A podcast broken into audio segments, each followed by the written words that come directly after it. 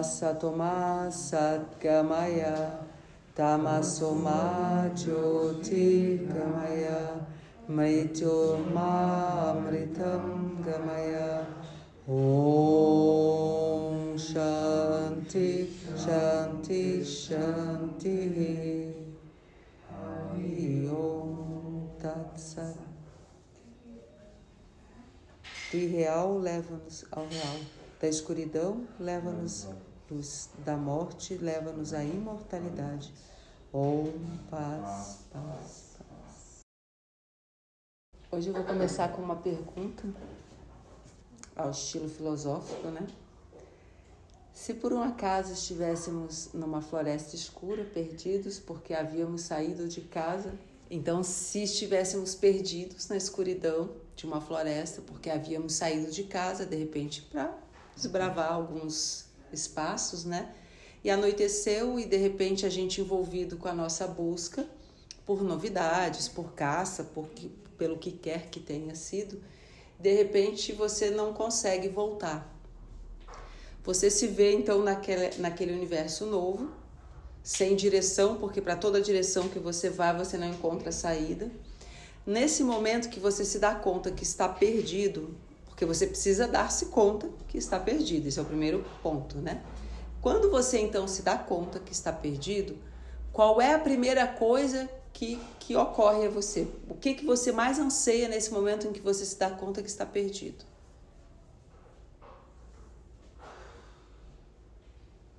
Vejam, se encontrar.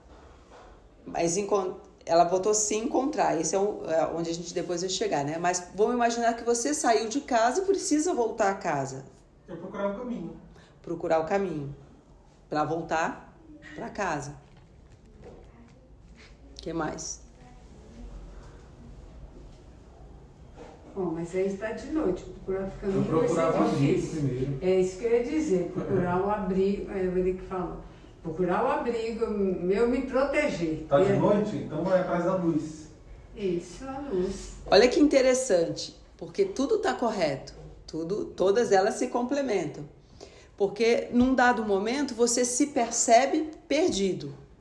Você tem consciência então de para onde você quer voltar, porque você tem consciência da sua origem. Porque ali estava a sua casa e você estava dando uma volta, buscando alguma coisa e depois iria voltar, né? Então, o primeiro ponto é dar-se conta que está perdido. O segundo é dar-se conta que está perdido com relação ao quê? Porque com relação a onde você saiu, quando você tem consciência de onde você saiu. Mas imagina nós, que de repente a gente não tem consciência da nossa origem espiritual. A gente tem pelos livros, pelos mestres ou por um chamado interior. Mas de uma maneira geral, a população não tem essa noção da origem espiritual, por experiência própria que eu digo, né? Então, esse é um ponto, fica faltando alguma coisa. Então, a pessoa sente necessidade de uma resposta, de um caminho, mas não sabe nem para onde, nem o que, e nem aonde buscar. A escuridão representa a nossa ignorância. Não temos os referenciais, não temos, de repente, o caminho para voltar a essa origem, ou nem sabemos que origem, ou às vezes não sabemos nem quem somos, né? Aí vem momentos nesse, eh, vamos dizer assim, nessa caminhada a necessidade da busca pelo abrigo, o reconhecimento de que você está perdido, o reconhecimento da sua dificuldade naquele momento e o que você precisa fazer até encontrar o caminho. Porque você precisa sobreviver até chegar ao caminho, até encontrar o caminho, não é? Então, você vai elaborando estratégias para poder sobreviver até encontrar a luz e a luz te mostrar o caminho e dali você trilhar até encontrar a luz maior realmente, né? Com relação a tudo, né? Olha que interessante. Isso requer maturidade, porque a maioria de nós tem dificuldade, primeiro, de reconhecer a origem. Qual é essa origem? Própria, não por ouvir dizer. E o outro ponto é onde você está nesse caminho. Qual é o seu momento? Você está perto de casa, longe de casa? Você sabe aonde é? Você já experimentou conscientemente de onde e quer voltar? Né? Então, importante a gente saber isso para saber o que, que estratégia adotar. Então, aí vem o guru, aí vem os amigos espirituais, a sanga, aí vem as escrituras, né? Que as escrituras, elas são setas indicando o caminho. Elas mostram para você não somente onde é o caminho, como trilhar o caminho, que instrumentos você precisa para fazer essa sua caminhada, não é? Esse é um ponto importante. Porque às vezes a gente está ali, sabe que precisa caminhar, já sabe a direção, mas você não sabe nem que perigos você vai enfrentar. A gente sabe pelos estudos e pela observação da própria mente o quanto a nossa mente ela é traiçoeira. Então aí vem a importância do mestre espiritual, porque ele já trilhou o caminho, ele sabe onde tem buraco, ele sabe onde tem um muro, ele sabe onde, onde de repente tem areia movediça que você vai ficar ali patinando, escorregando e não sai do lugar, entendeu? Isso tudo são coisas que acometem a qualquer buscador espiritual, não importa de que caminhado, caminho espiritual seja, mas são partes, etapas do caminho, né? E os mestres são pessoas que já trilharam esse caminho e podem ajudar você a passar por eles de uma maneira incólume e principalmente lidar com o medo que a mente tem, porque o ego, ele tem medo. Quando ele percebe que você vai tirar a, o poder dele de escravizar você, de mandar em você, enfim, obviamente ele treme nas bases, porque teoricamente a existência de, desse ego está vinculada a tudo isso, está vinculada a, ao a corporalidade, né, o corpo físico, a gente não está negando a utilidade de tudo isso, tá? O corpo tem sua utilidade, a mente tem sua utilidade, inclusive o ego. Mas o ego treme nas bases quando você fala de alguma coisa que transcende. Porque como assim? É um universo que ele não conhece. Então ele treme. E ele pode, é, inclusive assim, pregar peças para nós, para nós não prosseguirmos. E o que, que é prosseguir? Aprofundar na sua meditação. Então você se senta, você começa a praticar, você tem seu mantra. De repente você vai sentindo envolvido naquele bem-estar, naquela sensação de paz. Ok, até aí tá bacana, porque você já sabe, você já leu que ali tem paz, mas de repente vem um momento, o que que vem depois? De repente vem um momento, às vezes, de escuridão, porque você vai passando etapas, né? Você ainda não conhece aquilo. O que é isso, né? Então, às vezes, o ego puxa você para a consciência da, da, desse, desse momento aqui, do corpo, dos seus medos e tal, e não deixa você aprofundar nos níveis mais, entendeu? Então, por isso a importância da prática e do contato com os mestres. Então, olha, olha como é que a coisa vai. Então, os mestres também funcionam como abrigo. A sanga também funciona como abrigo. Então, por exemplo, isso que fazemos aqui é uma sanga. Quando os mestres vêm aqui, os, os swamis vêm aqui, é uma sanga, é o satsanga, né, que a gente faz com eles, né? E quando lemos as escrituras, quando fazemos esses estudos sagrados, a gente também está se abrigando espiritualmente. Olha que interessante, né? E, re, reabastecendo né, na tomada, né? Seria uma autossabotagem? Sim, num sentido sim. Quando o ego é, ele. É, vamos dizer assim, é uma autossabotagem, mas não é nem por. É, vamos dizer assim.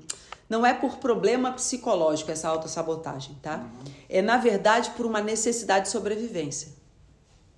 Porque o ego ele existe nessa condição. Ele existe na dualidade, ele existe vinculado ao corpo, à mente. Tá? Ele, ele existe na manifestação. Né? Mas no nível que transcende, lá no absoluto, não tem ego. Mas para a gente existir aqui, precisamos do ego. É uma estrutura psíquica que, que nos mantém, né? Que nos mantém. Ele que dá a integridade da, da, sabe, da nossa vida, a nossa relação com as pessoas. Ele é necessário. O, aí vem a diferença. O que seria a diferença entre, então, a, a nossa existência e a existência de uma encarnação divina? Porque para existir aqui precisa ter ego. E aí, o ego das encarnações divinas? Ah, então você não precisa matar o seu ego. aí chegamos num ponto interessante. Não precisa destruir o seu ego, você precisa destruir o domínio sobre você, que é completamente diferente. E a sua identificação com ele. Então, uma coisa é você usar o ego como instrumento, outra coisa é você estar totalmente identificado com ele, esquecido do seu self, sabe? Da sua verdadeira essência. Então, o que acontece com uma encarnação divina é que ela, o ego é permeável. Ela vê, ela vê através desse ego, ela vê todas as pessoas e reconhece a unidade entre tudo. Tem passagens na vida de Ramakrishna da dificuldade dele até de pisar na grama, Porque pisar na grama gerava sofrimento nele. E quando alguém pisava na grama, ele sentia a dor da pisada da pessoa na grama. Tá o nível de unidade. A gente fala da unidade, porque é muito bonito falar da unidade. Viver a unidade é bem diferente, né? Bem diferente. Então, olha como é complexo isso. Então, eles têm o ego, mas não é o ego como a gente, que é totalmente egoísta, que é totalmente vinculado à necessidade de sobrevivência imediata, que é do corpo, dos seus apetites, dos seus sonhos, sempre do seu, seu, seu. Veja, não está errado, porque a gente parte sempre desse, desse euzinho menor para o eu maior. E esse eu maior, esse eu expandido, na verdade era aquele mesmo eu que estava ali, só que ignorado da sua totalidade. E essa totalidade, ela inclui as outras pessoas, ela não é excludente. É isso que é uma diferença. Então tem gente que às vezes fala, ah, mas esse ego então é o máximo do egoísmo, né? Não, ao contrário, é, começa a expandir tanto que você inclui. Você não retira as pessoas, você as inclui. Então, a, a, seu, a sua necessidade de satisfação, aí já lembrando lá dos darshanas, né? É, você começa a incluir as outras pessoas. Então, a busca da segurança, da provisão também para as outras pessoas. Diga, Fernando. É, existe um problema civilizatório. Eu não posso sair na rua e levar uma série de regras e normas que colide com um processo da sociedade. Então, o ego é um intermediário de comunicação entre a sociedade e você. Sim. Senão, você vai ter que viver sozinho no mato. É, e aí vive com os animais, é, é outra, outra situação. Ou então no manicômio. É. Esse é o problema. Então, às vezes as pessoas tentam, assim, de uma maneira artificial, dominar esse ego ou destruir esse ego, né? Porque é o que se fala assim, né? Destrua, destrua esse ego, né? Mas destrua o que? O domínio desse ego sobre você. E aí podem cindir esse ego. E é o que a gente fala da esquizofrenia, que é o ego, esse ego cindido. Então a pessoa não consegue mais se, sabe, ter uma integridade psíquica. O ego é amigável, né? Gente, Sim, ele é amigável. Maneirar, né? Maneirar, isso. Aí vem uma coisa importante nessa caminhada aí, voltando ao nosso exemplo, que o, o Luiz Felipe falou assim. Então, mas é noite. Antes de eu procurar o caminho, porque não tem luz, eu não vou enxergar o caminho, eu vou procurar um abrigo. Isso é um ego maduro. Porque a gente pensa que a maturidade está só lá na frente, mas isso também já é indício de maturidade. Porque se for um ego infantilizado, ele vai estar tá culpando alguém porque de repente não te deu um mapa, não te avisou que a floresta é densa, não te avisou que ia anoitecer, não te avisou. Entendeu? Você vai ficar sempre colocando culpas nas outras pessoas. Mas quando você faz isso, você reconhece o seu limite e o que é, o que é adequado fazer naquele momento. Nossa, isso é maturidade. Pode não ser ainda o seu ideal de maturidade, ok, problema nenhum. Mas isso já é maturidade. Só de você reconhecer onde você está e o que é adequado fazer naquele momento, aí pausa aqui. Para que isso nos serve? Porque na nossa caminhada espiritual, às vezes a gente olha para o lado, vê o outro amigo, companheiro que às vezes está muitos anos no caminho, ou o outro que está chegando agora, e às vezes a gente tende a se comparar.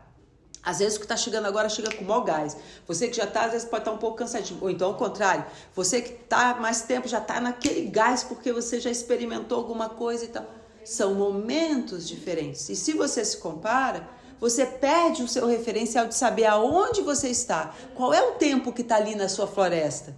Já é noite, você tem luz, não tem? Dá para você voltar agora? Tem que esperar um pouco, tem que arrumar um abrigo. Isso que é o adequado. Então isso também é renúncia, porque o Gita ele fala muito, ele, ele fala da importância da, da ação adequada. Você sempre vai agir, mas a ação precisa ser adequada. Então para ela ser adequada, primeiro você precisa se situar, situar o que que aquele contexto está exigindo de você. Aí você para com aquele julgamento de melhor, pior, de certo, errado, no sentido, vamos colocar aqui, é adequado ou inadequado. Porque se a gente fica, o nosso ideal, a gente gostaria de já estar tá lá na frente, já ser um ser realizado, já não precisar de nada disso e tal, né? Mas não adianta, não adianta disfarçar, tá perdido na floresta. Entendeu? E na floresta, o que, que tem na floresta? Feras, monstros. bichos, né? Tem os nossos monstros psíquicos e tem os bichinhos da floresta mesmo. E se você também ficar muito tempo na floresta, paradinho, você vira presa. Olha aí o desafio. Então é saber o tempo também de ficar ali na espera e de provocar, de buscar, de elevar o pensamento, utilizar as ferramentas que você dispõe. Então olha, olha que que que, que vamos dizer, assim, provocação, né, que a gente tem. Tudo isso, esse exemplo, só para a gente falar sobre a questão da espiritualidade e da religião.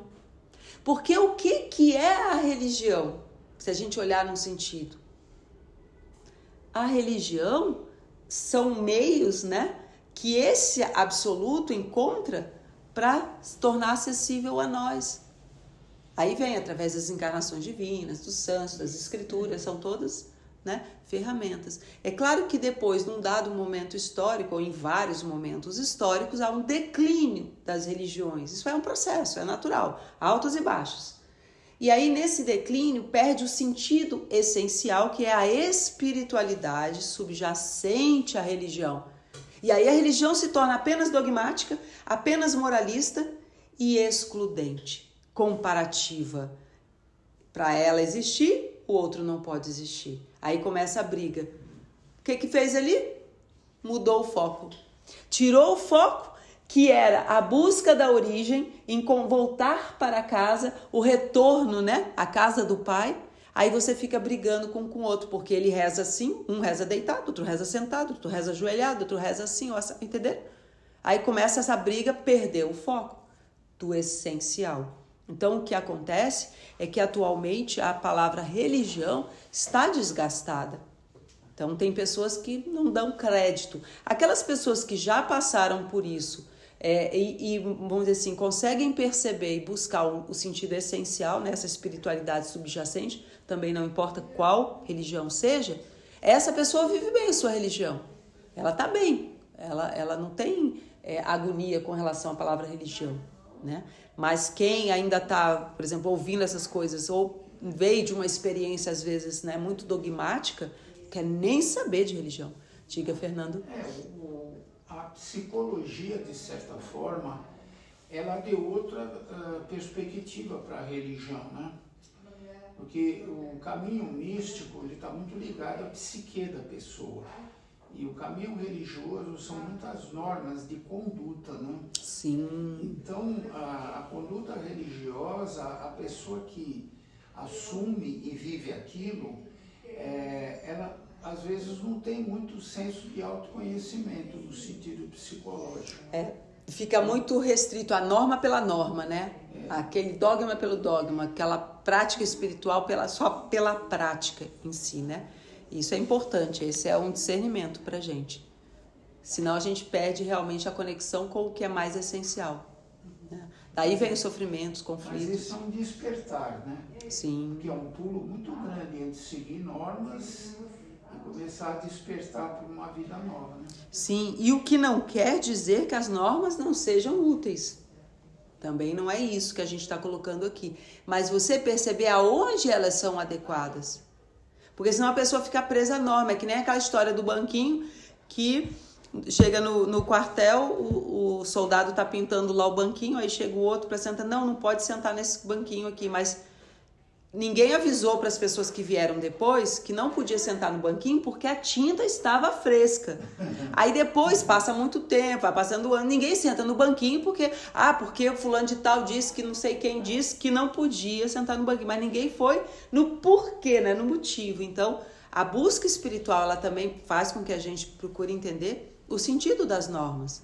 O sentido das regras, das práticas, né? A gente fala assim normas, mas nesse sentido, normas de conduta então, assim, toda tradição religiosa tem normas de conduta.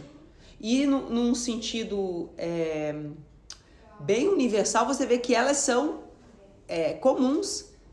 Você vê valores que são comuns, o respeito, não é? A lealdade, o amor, né? A compaixão, tudo isso são valores e todas as tradições religiosas pregam isso.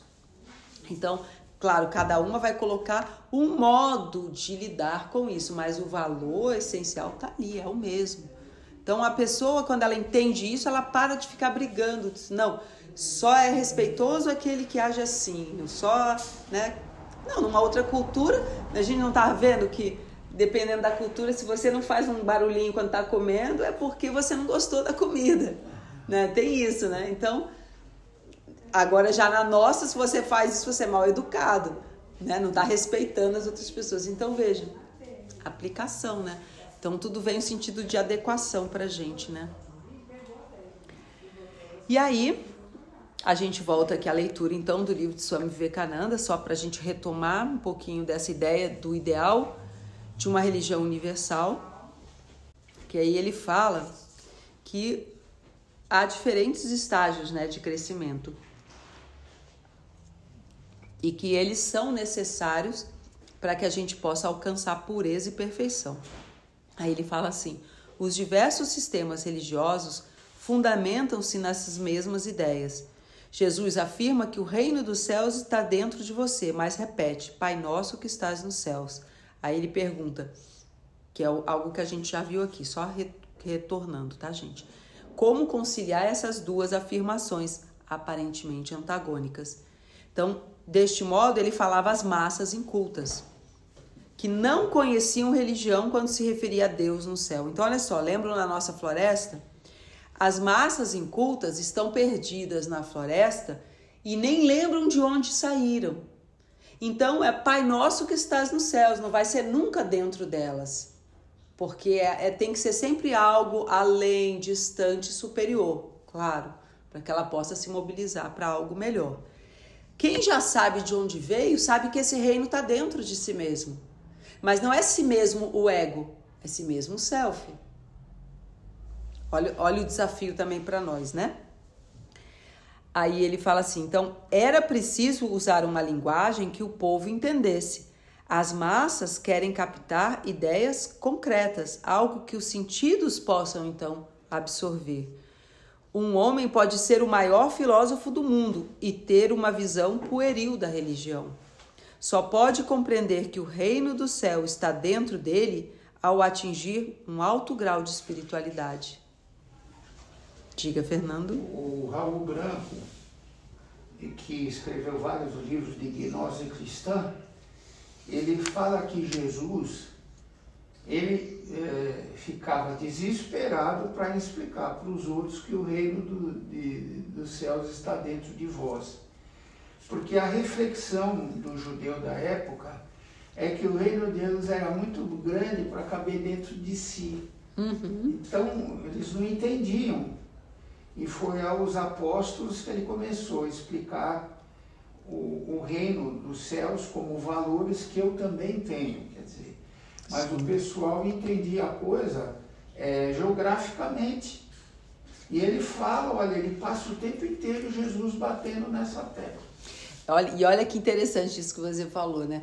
Porque a pessoa, ela se identifica com o ego. Com o ego, ela não vai nunca achar que ela é feita a imagem e semelhança de Deus. Como assim? Eu sou um ser falível?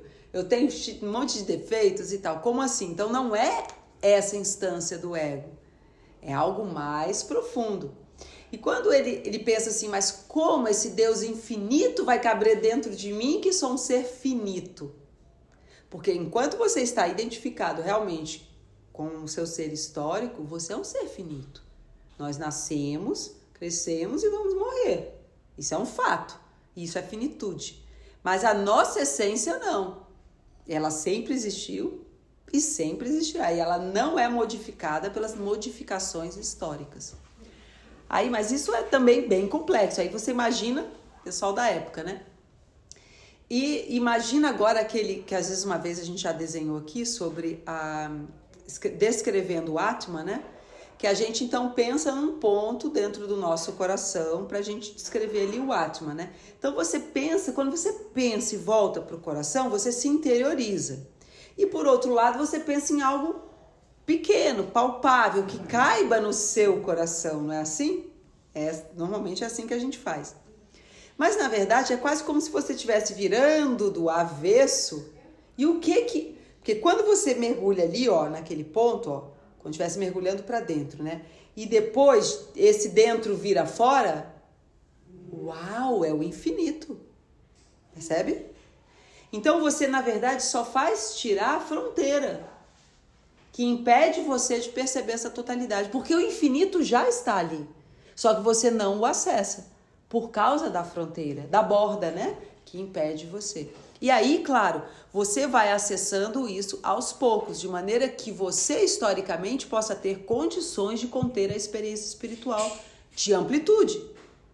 Então imagine então voltando para aquela história que Swami Vivekananda conta das ranzinhas. Da ranzinha do, do poço, né? E a ranzinha do lago. Que aí um belo dia essa ranzinha do lago cai no poço. E aí nesse poço ela começa a conversar com a ranzinha e fala assim: Poxa, você sempre viveu aqui e tal. Eu assim: É, mas é o único lugar que existe no mundo é, é esse, né? Esse pocinho aqui onde ela tá, né? Aí a outra Não, mas existe um, uma imensidão de água, céu e tudo mais. Né? Você é louco, você tá mentindo e tal, bababá, e não acredita, né? Então, é, é, vamos dizer assim, você tentar mostrar às vezes para a pessoa é muito difícil ela acreditar porque ela não experimentou. Então, às vezes é difícil ela até se esforçar para sair do poço porque ela não acredita que possa haver algo além disso. Então, é essa infinitude, na verdade, que está ali à nossa disposição, mas que requer um esforço da nossa parte. Então, claro, existe a graça divina, sem dúvida mas existe aquilo que depende de você. Ramakrishna ele fala que a graça divina está o tempo todo soprando para todos. A graça não é exclusiva de um, de outro, né? Tá sempre soprando. O que que você só precisa fazer?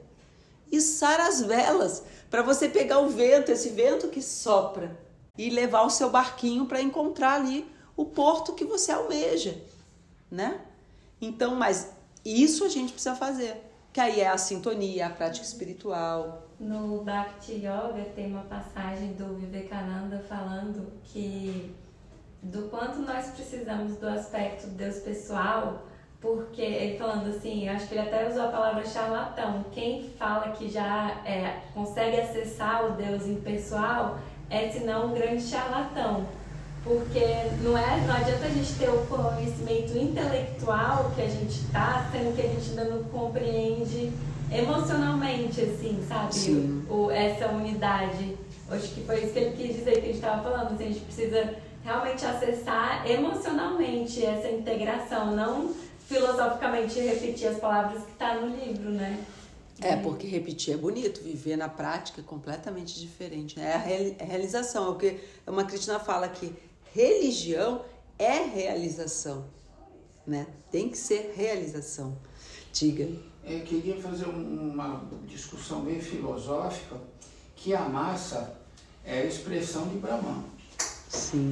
Então, quer dizer, o ser humano ele não está desperto, mas é através é, da relação afetiva e amorosa que nascem as crianças. E tudo isso é um processo de Brahman se expressando na massa que ainda não está desperta.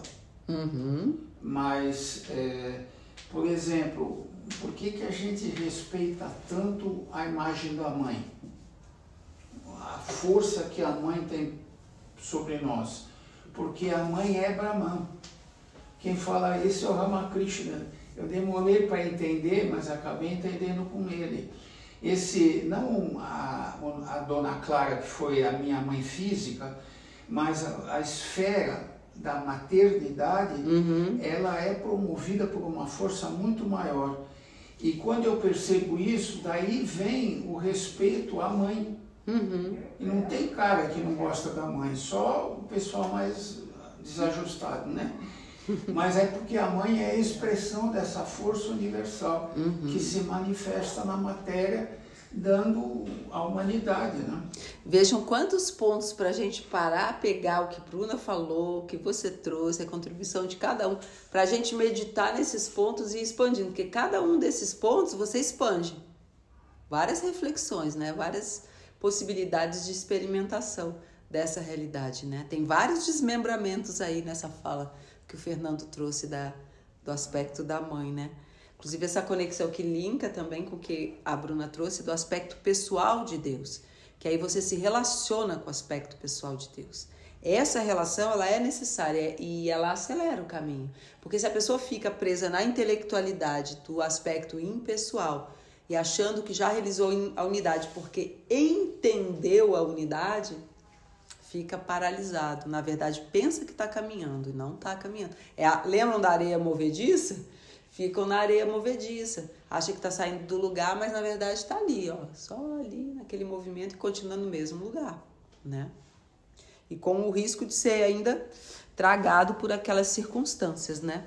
Que aí, com relação à questão intelectual, é a questão da vaidade, né? O, o a coisa do discurso, que na época é, de Shankara, Shankaracharya tinha muito isso, na época de Ramakrishna também tinham, vamos dizer assim, os debates entre as diferentes escolas filosóficas, né, de pensamento e tal.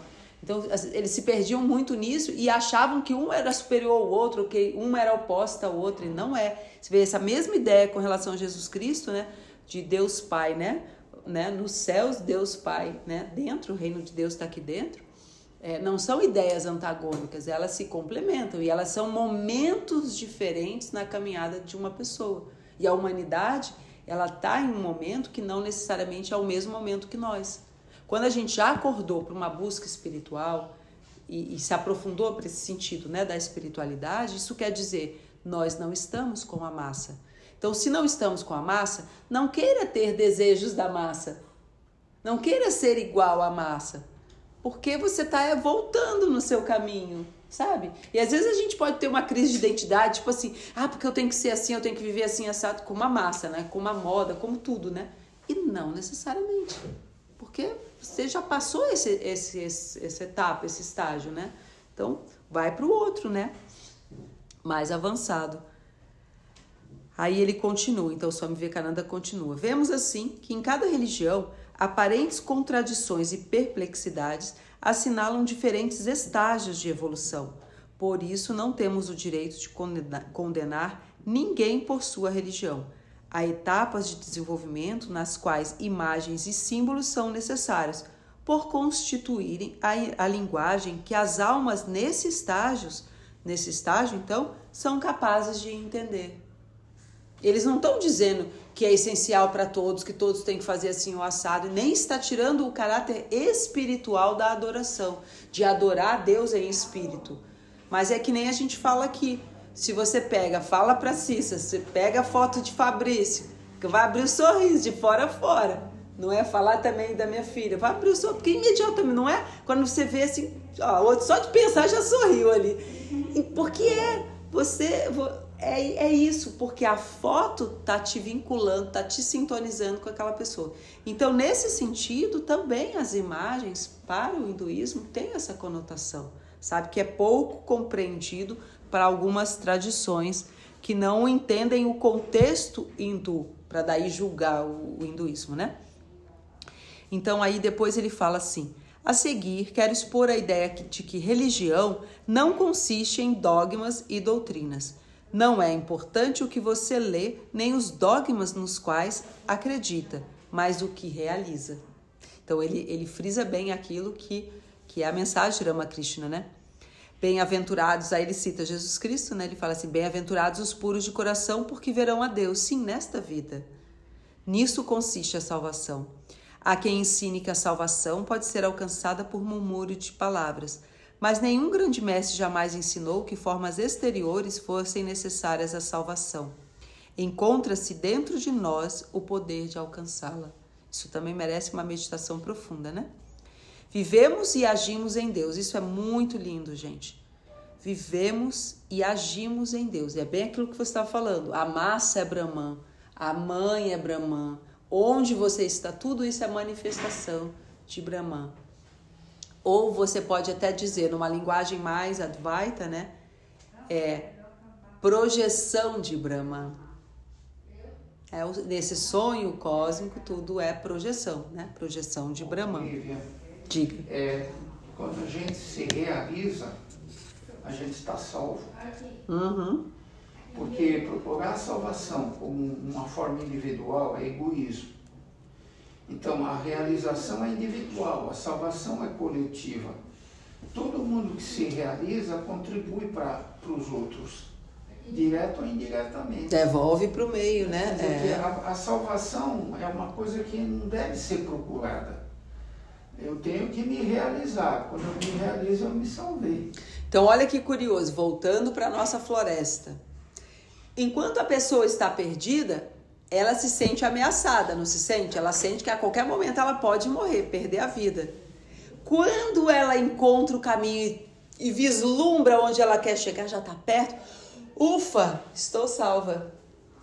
Não é essa a ideia? Quer dizer, ela encontrou o caminho, percebeu, está chegando lá, ela se sente salva. A salvo, né? A salvo de quê? Da ignorância. Da ignorância. Então, para nós, para o hindu, né, vamos dizer assim, para o vedantista, o que é essa salvação? Não é simplesmente a salvação de você fazer um tour lá no, no inferno, né, nos, nos níveis lá do inferno. Mas a ignorância é o inferno. Olha só, exatamente isso. A ignorância é o inferno. É o inferno.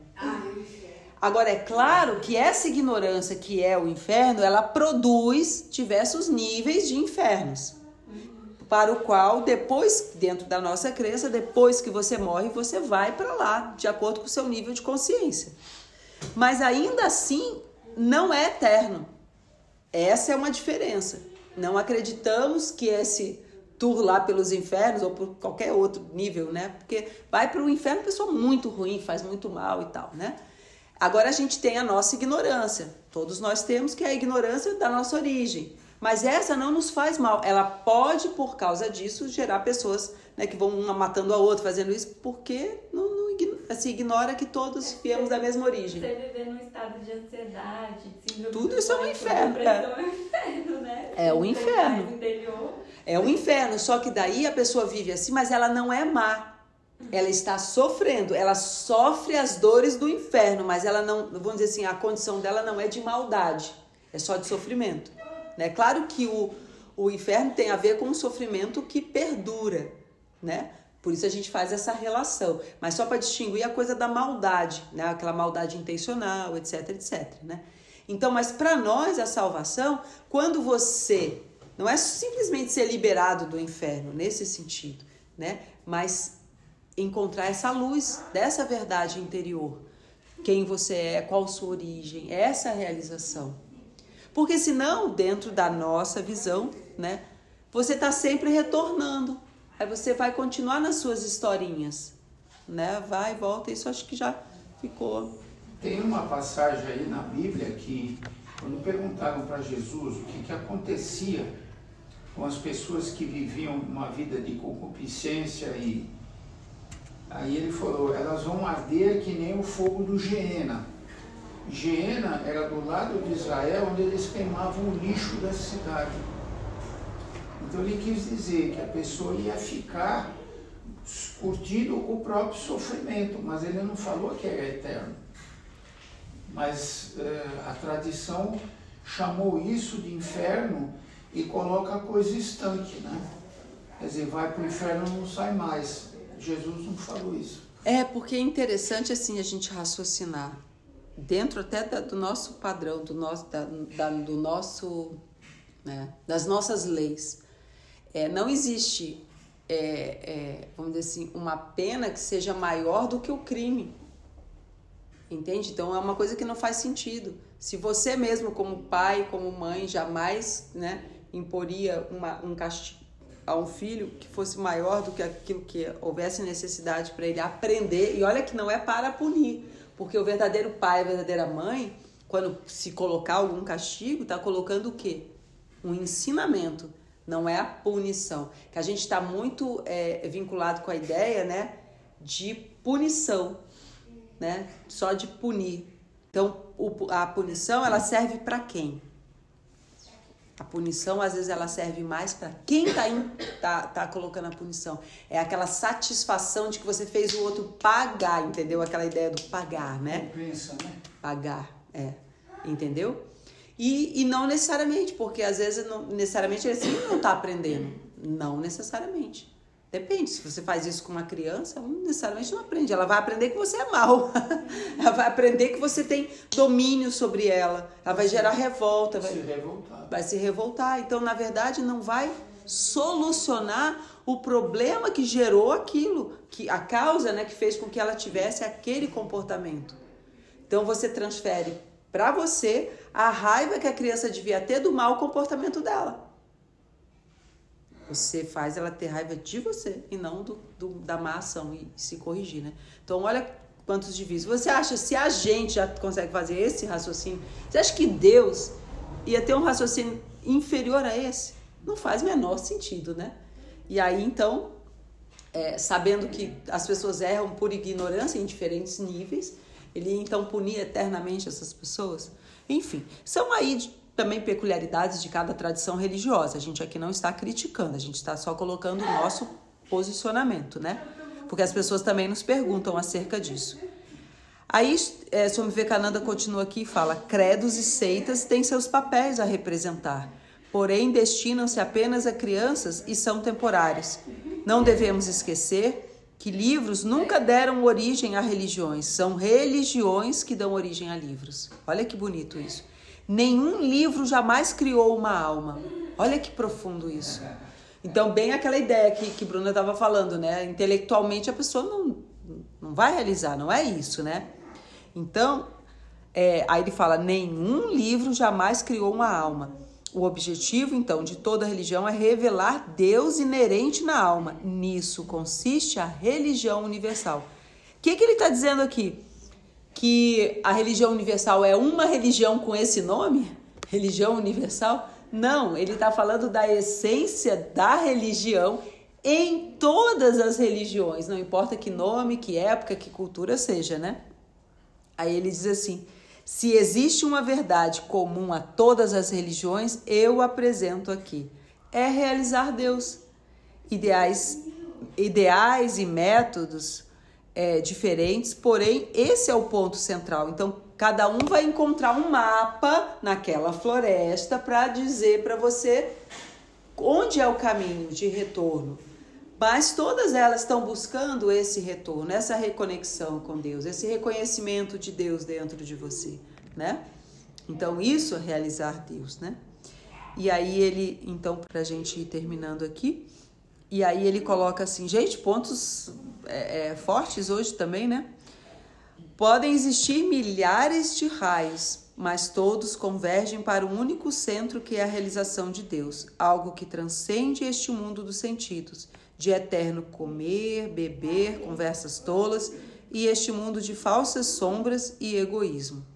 É a consciência de Deus dentro de você que se eleva acima dos livros, credos e vaidades mundanas.